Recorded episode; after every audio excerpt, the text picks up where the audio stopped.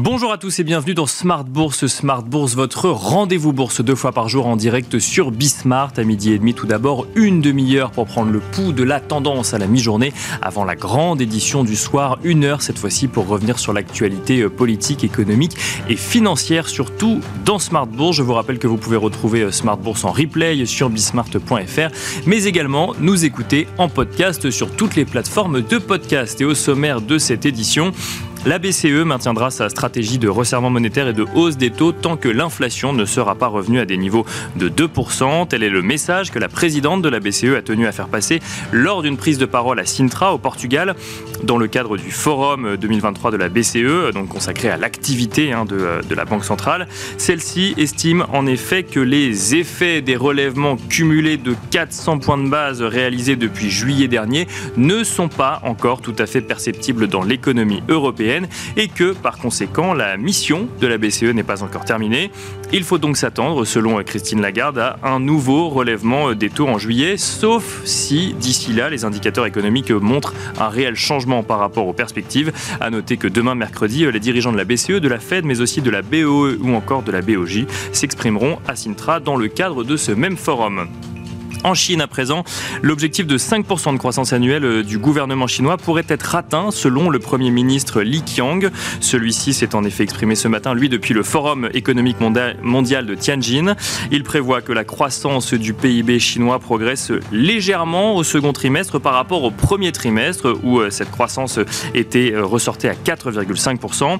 Le Premier ministre chinois qui a par ailleurs fait savoir que l'exécutif entendait mettre en place des mesures plus pratiques et plus efficaces pour accentuer la demande intérieure, mais aussi favoriser la réouverture de l'économie chinoise vers le monde extérieur. Nous reviendrons dans un instant sur la manière d'aborder le cas d'investissement Chine avec Juliette Cohen, stratégiste chez CPR Asset Management. Et puis enfin, dans la deuxième partie de Smart Bourse, nous nous projetterons dans quelques jours avant cette saison des résultats du deuxième trimestre des entreprises qui va débuter aux États-Unis. Si plusieurs entreprises ont fait déjà euh, état de prévision de bénéfices par action négative et si les analystes prévoient prévoit un recul des bénéfices des sociétés du S&P 500 pour ce deuxième trimestre. On voit tout de même certaines anticipations s'améliorer au fur et à mesure que l'échéance approche. À quoi s'attendre concrètement et comment comprendre ces résultats à venir? Nous en parlerons avec Julie Jourdan, gérante chez Amplégest. On se retrouve tout de suite sur le plateau de Smart Bourse.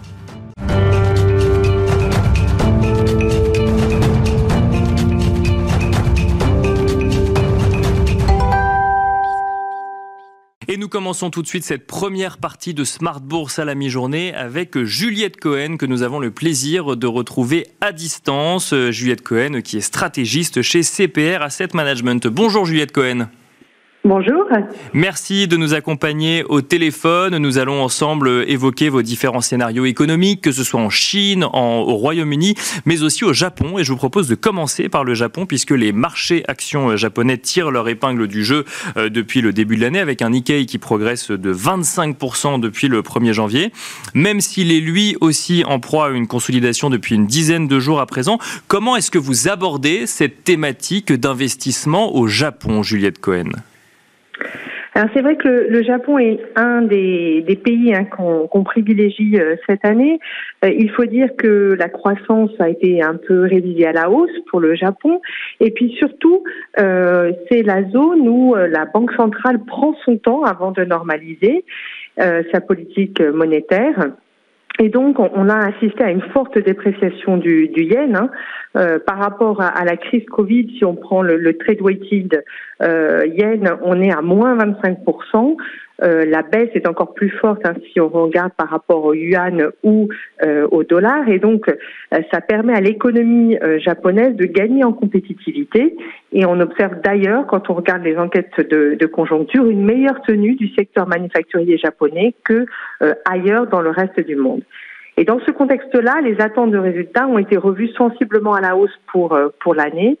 Euh, donc c'est également un point euh, très positif pour le cas d'investissement japonais.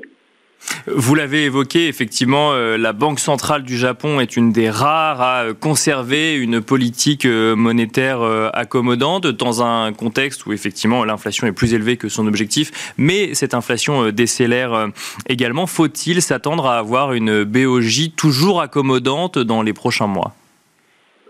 Alors c'est toute la question. Hein. C'est vrai que côté inflation, hein, on observe quand même euh, une, une, hausse de, de l'inflation qui est supérieure à l'objectif de, de, la Banque du, du Japon.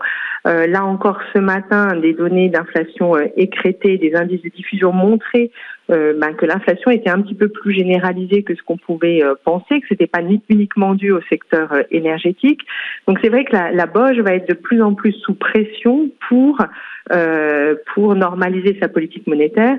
Cependant, venant quand même d'une période très longue d'inflation trop basse, elle peut prendre un petit peu plus de, temps, et donc on attend une première inflexion plutôt sur la fin d'année de 2023.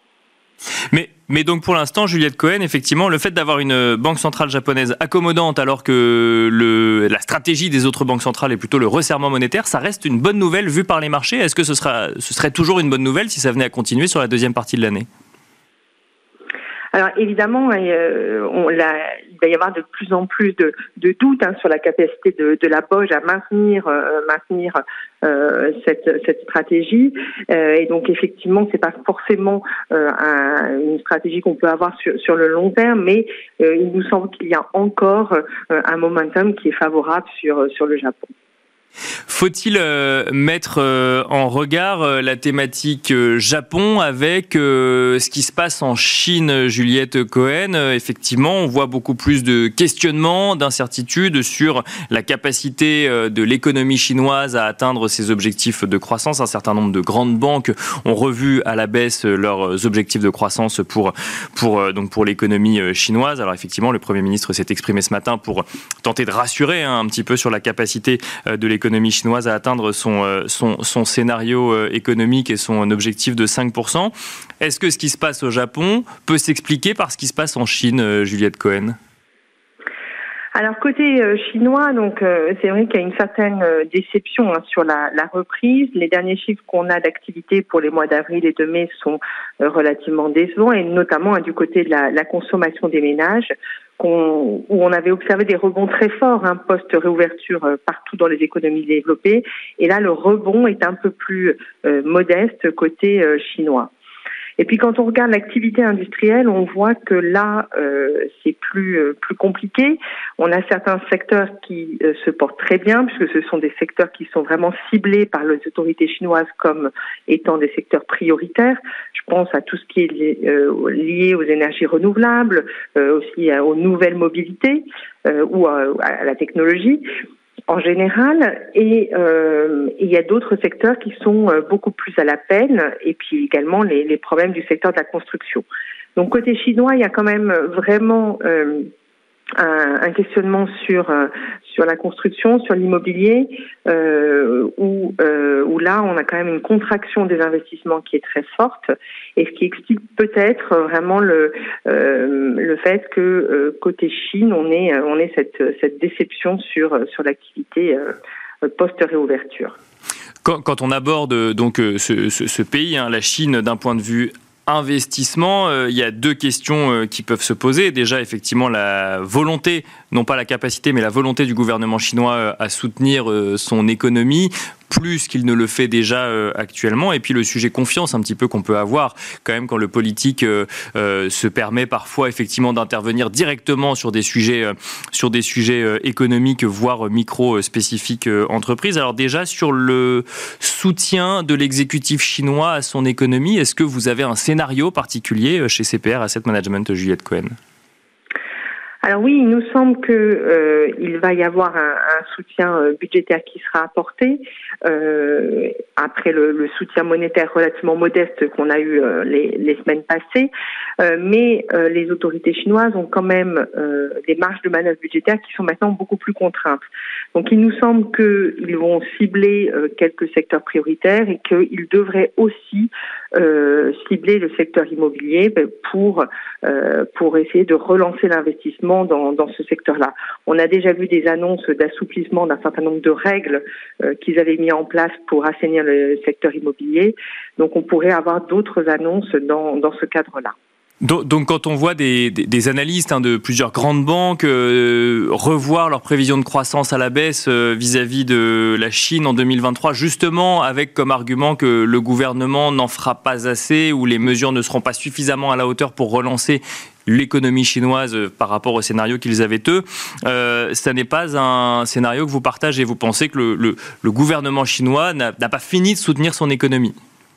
Alors, ce que je vous disais, c'est qu'on pense que le soutien budgétaire restera assez modeste. Hein, donc, euh, c'est pour ça qu'on est aussi, euh, on pense qu'il y a des risques hein, de déception sur la, croissance chinoise en, 2023. Donc, on s'inscrit tout à fait dans, ce scénario-là.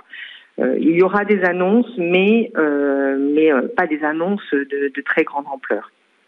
Et alors sur le sujet euh, confiance à présent, et je reviens peut-être à, ma question sur le, euh, le, lien qu'on peut tenter d'y voir entre euh, une exposition à cette réouverture chinoise par le biais du Japon. Quand on veut investir effectivement en Chine, il y a ce sujet confiance qui ressort. Comment est-ce qu'on aborde le cas d'investissement Chine? Est-ce que c'est au Japon qu'on s'expose le mieux à la réouverture chinoise, Juliette Cohen? Ah oui, effectivement, hein, c'est vrai qu'on a eu par le passé plusieurs interventions qui euh, qui ont euh, mis à mal hein, le, euh, le, scénario d'investissement chinois. Donc c'est vrai qu'on a un petit peu plus aujourd'hui de, de, prudence sur le, le sujet. nous, on privilégie le, le, Japon, hein, c'est une façon de s'exposer aussi à la Chine, mais plus globalement les, les, indices émergents asiatiques qui, qui devraient quand même bénéficier de la reprise chinoise. Donc je dirais que c'est vraiment en jouant l'Asie au global qu'on s'expose d'une certaine manière à la Chine. Et puis il y a aussi des secteurs euh, européens qui sont euh, euh, assez exposés aux consommateurs chinois et ça peut être aussi une façon d'aborder la reprise de la consommation en Chine. Cette semaine, euh, Juliette Cohen, plusieurs banquiers centraux euh, s'expriment depuis Sintra. Euh, il y a effectivement donc Jérôme Powell ou Christine Lagarde, dont les décisions de politique monétaire étaient plus ou moins attendues hein, il y a deux semaines par les marchés. Mais il y a également Andrew Bailey de la Bank of England, où là, pour le coup, la Bank of England, la semaine dernière, a surpris les marchés avec une hausse de taux de 50 points de base, alors que les jours précédents, on s'attendait plutôt à une hausse de 25 points de base. Puis il y a eu ce, chiffre d'inflation qui est venu rebattre un petit peu les cartes. Quel est votre scénario économique justement sur cette économie du Royaume-Uni? Alors sur euh, le Royaume-Uni, c'est un peu le, scénario de risque hein, que l'on voit euh, à horizon euh, fin d'année. pour nous, c'est le fait que l'inflation soit trop persistante et notamment l'inflation sous-jacente et que ça amène les banques centrales à être plus restrictives que ce qu'on pouvait imaginer. Donc pour le cas du Royaume-Uni, c'est ce qui nous semble être en train de, de se passer. c'est vrai qu'on fait face à une économie où la consommation tient plutôt bien. Euh, on l'a vu sur les chiffres d'avril et de mai, où les salaires progressent à un rythme qui est vraiment très soutenu. Euh, on voit aussi que les enquêtes de conjoncture tiennent plutôt mieux qu'en zone euro euh, dans son ensemble. Donc l'inflation va mettre plus de temps encore à, à, baisser et ça impose hein, de, des taux directeurs à des niveaux plus élevés. Donc là, toute la difficulté va être de, de réussir à remonter plus agressivement les taux sans provoquer de, de récession. Et il nous semble que c'est vraiment le, euh, le chemin va être très étroit pour, euh, pour y arriver. Hein. Donc, donc il faut s'attendre effectivement à plus de hausse, hausse, des taux ou un resserrement euh, monétaire encore plus agressif, c'est ce que vous nous avez dit. Mais là, pour le coup, le scénario d'un soft landing qu'on a pu entendre aux États-Unis, qu'on espère aussi peut-être voir en Europe, ça n'est pas du tout un scénario pour le Royaume-Uni à l'heure actuelle. Oui, ça semble assez difficile à réaliser hein, quand on voit les anticipations de, de taux directeurs à, à 6% en début 2024, euh, avec euh, quand même un marché immobilier qui est relativement exposé aux taux variables. Euh, on, on, a du mal à voir comment euh, on peut échapper à une récession. Et puis on se rend compte aussi que si on veut voir baisser sensiblement l'inflation, il, il va falloir que la consommation ralentisse de façon plus marquée que ça n'a été le cas jusqu'à présent. Et alors pour finir, euh, Juliette Cohen, euh, dans le contexte et dans le scénario que vous nous décrivez, euh, comment aborde-t-on en tant qu'investisseur, en tant que stratégiste, les marchés actions britanniques? Alors c'est vrai que nous on a joué le marché britannique plutôt sur la composante obligataire en étant en ayant des positions de, courbe et en étant assez négatif sur la partie courte de la, la courbe. voilà donc ça c'était une des, des stratégies qu'on a mises en place devant cette inflation qui était élevée. Donc plutôt à l'écart des marchés actions pour le moment, si je comprends bien. Oui, tout à fait. Merci beaucoup Juliette Cohen de nous avoir accompagnés à la mi-journée dans Smart Bourse. Je rappelle que vous êtes stratégiste chez CPR Asset Management. Et quant à nous, on se retrouve tout de suite dans la deuxième partie de Smart Bourse.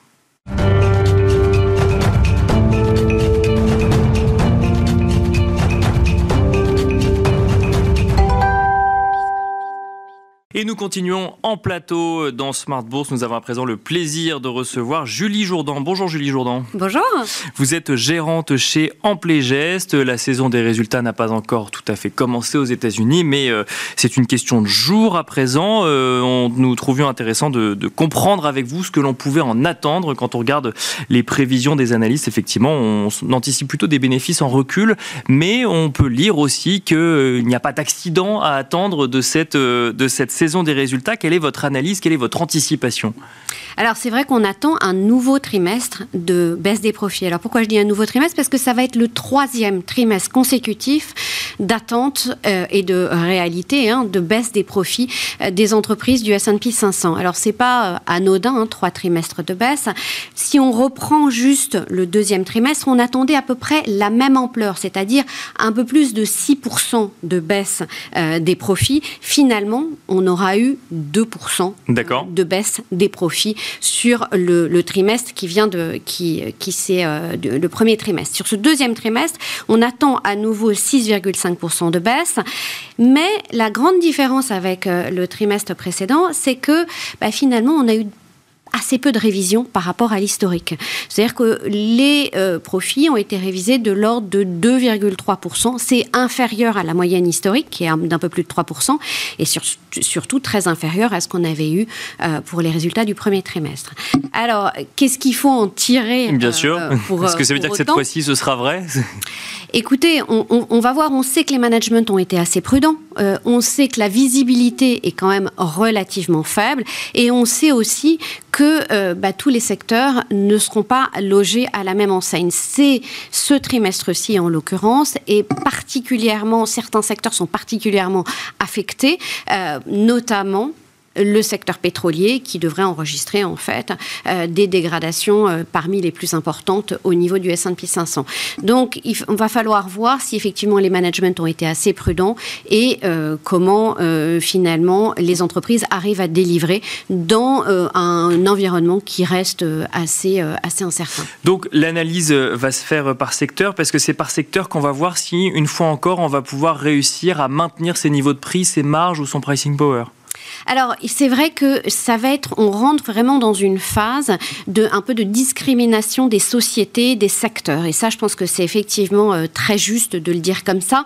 C'est-à-dire qu'on parlait beaucoup euh, l'année dernière de pricing power euh, parce que tous les secteurs, en fait, pouvaient passer des hausses de prix. Hein. C'était un environnement inflationniste.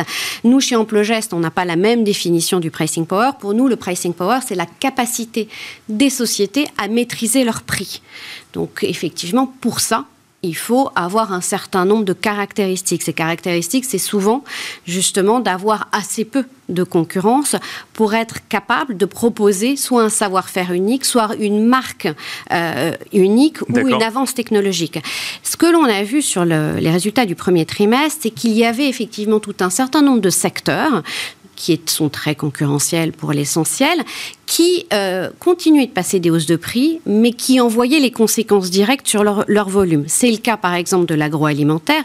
On l'a très bien vu avec des acteurs comme Procter Gamble, comme General Mills ou même Coca, qui ont commencé à dire attention, on monte les prix, mais on arrive, on voit que euh, on est en phase d'inflexion puisqu'on sera plutôt plus proche de l'évolution de l'inflation qu'on ne l'a été euh, jusqu'à présent, où on passait des hausses de prix supérieures à l'inflation. Et donc là, par rapport à la définition que vous nous avez donnée, les volumes euh, montraient des nettes baisses. Donc effectivement, dans ce contexte-là, nous on distingue bien les sociétés qui sont sur des secteurs qui ont assez peu de pricing power, mais qui avaient passé des hausses des prix, des secteurs qui ont du pricing power. Et dans ce contexte-là, c'est vrai qu'on le voit, on voit des acteurs qui, euh, ben, je vais prendre un exemple qu'on connaît tous, hein, mais euh, typiquement un groupe qui a publié ses résultats la semaine dernière, Adobe, le Bien qui euh, aujourd'hui a commencé à évoquer en fait la monétisation de son nouveau produit sur l'intelligence artificielle,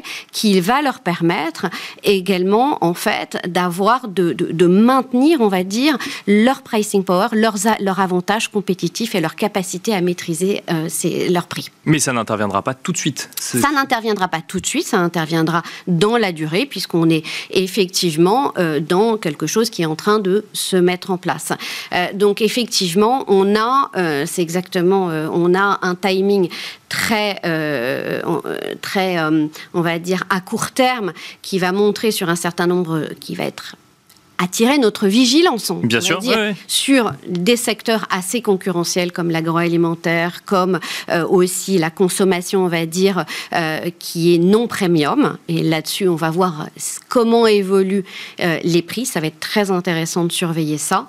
Et à côté de ça, bah, d'autres secteurs qui sont portés par des tendances structurelles de plus long terme. Mais c'est intéressant parce que ce que vous nous dites, c'est notre indicateur n'est pas juste de voir si trimestre après trimestre on peut continuer à augmenter les prix, mais c'est comment on a suffisamment la main sur son marché quelque part pour pouvoir euh, définir son prix, maîtriser son prix à la hausse comme à la baisse. Tout à fait. Tout à fait, c'est vraiment ça. Et c'est vrai que toute notre, toute notre approche, c'est vraiment d'identifier ces secteurs et ces sociétés qui ont qui présentent euh, ces avantages compétitifs, cette avance technologique, ces marques premium euh, qui euh, permettent en fait justement d'avoir la maîtrise en fait de la relation avec le client ou les fournisseurs. Bon, alors justement pour cette saison des résultats, alors on a parlé de l'agroalimentaire, on a parlé de la thématique intelligence artificielle, notamment en lien avec avec Adobe. À quoi est-ce qu'il faut s'attendre? Est-ce qu'il y a des secteurs que vous regardez plus particulièrement en ce moment, justement parce qu'il y aurait des niveaux d'alerte plus élevés, ou au contraire parce que ce serait la, conjoncture resterait un peu plus favorable pour eux aujourd'hui Alors, si on parle de conjoncture, peut-être juste euh, un petit, un petit focus, c'est qu'on est dans une situation assez incertaine. Mais ce que l'on constate, c'est qu'il y a quand même quatre euh, grandes tendances. La première, et, je pense que c'est important de l'avoir euh, en tête, c'est qu'on est toujours dans une phase de normalisation de la consommation post-Covid. Alors, c'est vrai que ça fait des mois qu'on en parle, on pense que ça fait des mois qu'on se dit, bah, finalement, on va arriver à un moment donné à avoir des comparaisons qui seront normalisées. Mais dans un certain nombre de secteurs, on est encore dans cette phase-là. C'est le cas notamment encore dans la consommation de biens. Bien sûr. Euh, voilà, et, c'est le cas également dans un certain nombre de secteurs, notamment dans la santé. Donc ces secteurs-là, euh, on arrive un petit peu au bout de ça, mais quelque part, ce sont des choses qui pourront, encore une fois, euh, pénaliser ou pas, justement, nous montrer, nous confirmer qu'on est sorti de cette phase-là. La deuxième tendance qui est intéressante à, observer, c'est la normalisation des chaînes d'approvisionnement. Parce que là aussi, bah, c'est quelque chose dont on parle depuis longtemps, mais pour beaucoup, ça y est, on est dans cette vraie phase de normalisation. Alors ça a du bon puisque ça peut accélérer en fait euh, la production et euh, justement euh, dénouer des situations de tension et typiquement booster la demande, comme c'est le cas par exemple dans l'aéronautique où on voit bien qu'on a une accélération de la demande. La demande sous-jacente était très solide, mais la normalisation progressive des chaînes d'approvisionnement est un élément très porteur. Et à l'inverse, ça peut aussi affecter certains secteurs sur lesquels on avait tellement peur de ne pas avoir les composants qu'il y avait eu un petit peu euh, de demande euh, supérieure à la demande réelle. Donc ça, c'est une deuxième, euh, une deuxième tendance. Et ça peut avoir une influence sur les prix, du coup. Et ça peut avoir aussi une influence sur les prix, sauf à avoir des produits très différenciés ou des produits qui ne se, dont, je dirais, dont l'avance technologique ne se détériore pas. D'accord. Ça, c'est des éléments également à surveiller. Puis enfin, on a des, des nouvelles tendances et des nouveaux besoins qui sont en train d'émerger. C'est ce que l'on voit notamment dans l'intelligence artificielle.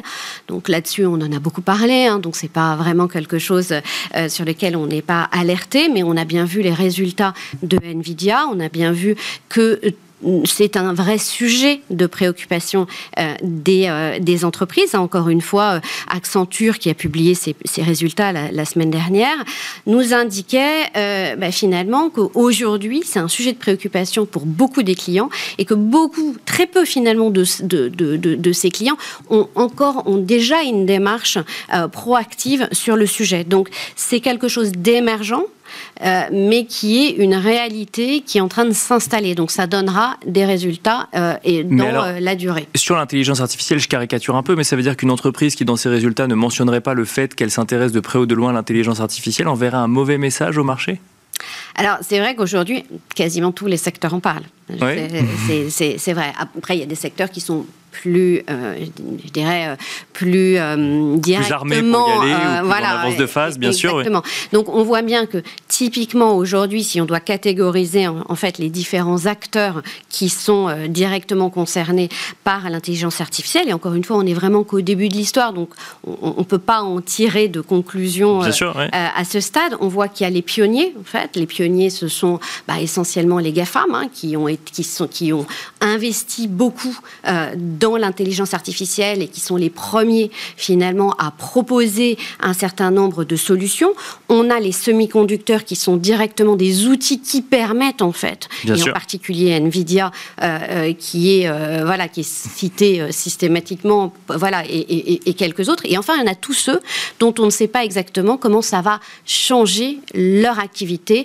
Est-ce que c'est une opportunité? Est-ce que c'est un risque? Ça va être au cas le cas. Et c'est vraiment à nous, investisseurs et à, aux entreprises, justement, euh, d'essayer euh, d'identifier ce que eux peuvent proposer et nous, dans quelle mesure c'est une opportunité ou un risque. Donc euh, maintenant, si on regarde les conséquences marché un petit peu, si je comprends bien, c'est que cette saison des résultats valide encore le fait qu'on est dans un contexte où le stock picking va venir déterminer les stratégies de gestion. Bah, quand on regarde depuis le début de l'année, hein, je vais donner qu'un seul chiffre, mais quand on regarde la concentration du marché américain, c'était une année, un début d'année de stock picking, puisque 97% de la performance du S&P 500 euh, à, début juin était réalisée, était l'œuvre en fait de 15 sociétés, principalement euh, euh, concernées par l'intelligence artificielle. Ça nous, ça nous montre à quel point c'était un début d'année très marqué par le stock picking. Et cette deuxième partie d'année risque d'être également marquée par du stock picking, compte tenu bah, de cette situation économique qui est toujours incertaine, euh, avec probablement encore un, certain nombre de hausses de taux, avec néanmoins une économie très résiliente aux États-Unis, un marché de l'emploi très fort, et des destinées qui peuvent être assez différentes euh, selon les secteurs et selon les sociétés. Et donc on va aller chercher du pricing power essentiellement bah, nous, chez Amplogest, très clairement. C'est la stratégie. Merci beaucoup, Julie Jourdan, de nous avoir accompagnés donc, dans la deuxième partie de Smart Bourse. Je rappelle que vous êtes gérante chez Amplogest. Merci beaucoup. Merci. à vous également de nous avoir suivis. Je vous rappelle que vous pouvez retrouver le replay de cette émission sur bismart.fr, que vous pouvez également nous écouter en podcast sur toutes les plateformes de podcast. Et quant à moi, je vous donne rendez-vous ce soir à 17h dans la grande édition de Smart Bourse en direct sur Bismart.